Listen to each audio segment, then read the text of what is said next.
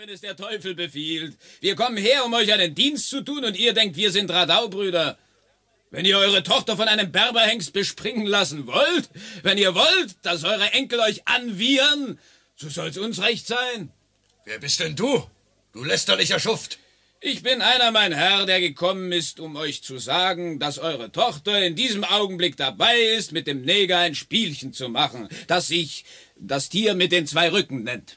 Du bist ein Schurke. Ihr seid ein Senator. Das sollst du büßen.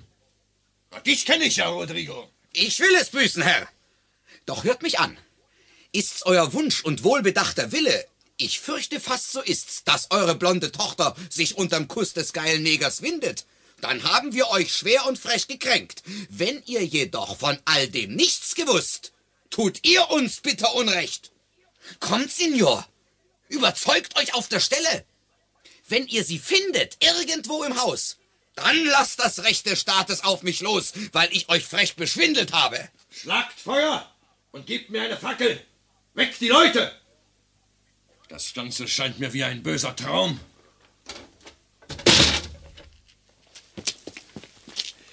Leb wohl, ich muss jetzt gehen.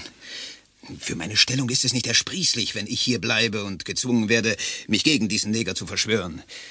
Ich weiß genau, dass keiner in Venedig daran denkt, ihn einfach vor die Tür zu setzen, denn für den Zypernkrieg, der kurz bevorsteht, wird er gebraucht. Drum, Freund, muss ich das Banner meiner Liebe für ihn hissen. Aus Rücksicht auf die momentane Lage, wenn ich ihn auch wie Höllenqualen hasse. Du führst die nach ihm suchen stracks zum Zeughaus. Da treffe ich mich mit ihm. Und jetzt, leb wohl.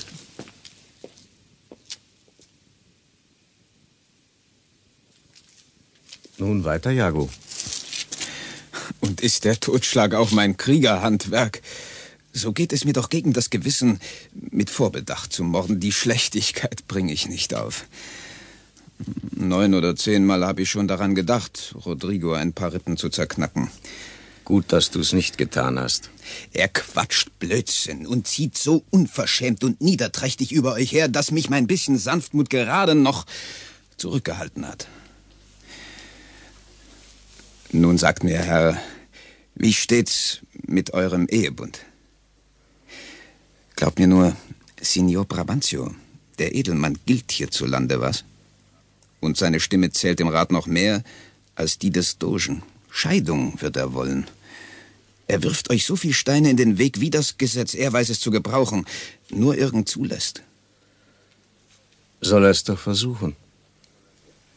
Was ich für diese Stadt geleistet habe, wird seinen Vorwurf übertönen.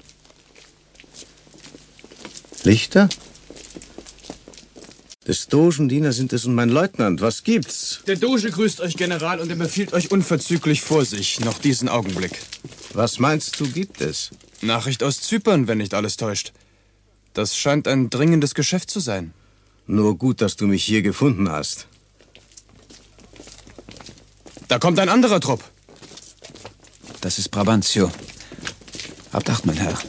Der führt etwas im Schilde. Ihr da, kommt her. Los auf den Dieb! Die Degen weg! Der Tau macht Klingen rostig. Gemeiner Dieb. Was ist mit meiner Tochter? Verdammter Hund, du hast mein Kind verhext. Ihr solltet euer Alter sprechen lassen, mein Herr, anstatt der Waffen. Es will mir nicht in meinen Kopf hinein, dass solch ein Kind, so zart, so schön, so glücklich, der Ehe feindlich wie kein zweites hier, das auch den reichsten Jungen dieser Stadt einen Korb gab, jetzt zum allgemeinen Spott aus ihrer Sicherheit entflieht, um sich an diese rabenschwarze Brust zu werfen. Die Ängste weckt, nicht holdes Lustgefühl. Mit Hexenkraft hast du sie angezogen. Legt Hand an ihn! Und sollte er sich wehren, so ist es ein eigener Schade. Hände weg! Ihr, die ihr zu mir steht und auch ihr anderen. Wie würde das dem Dogen wohl behagen, der seine Leute nach mir ausgesandt, damit sie wegen dringender Geschäfte mich zu ihm bringen? Ja, da hat er recht. Der Doge sitzt im Rat und euer Gnaden werden sicher auch gesucht. Im Rat, der Doge, mitten in der Nacht. Die Klage, die ich führe, ist gerecht. Der Doge selbst und alle Würdenträger, sie werden sie zu ihrer eigenen machen. Wenn solche Untat nicht gerichtet wird.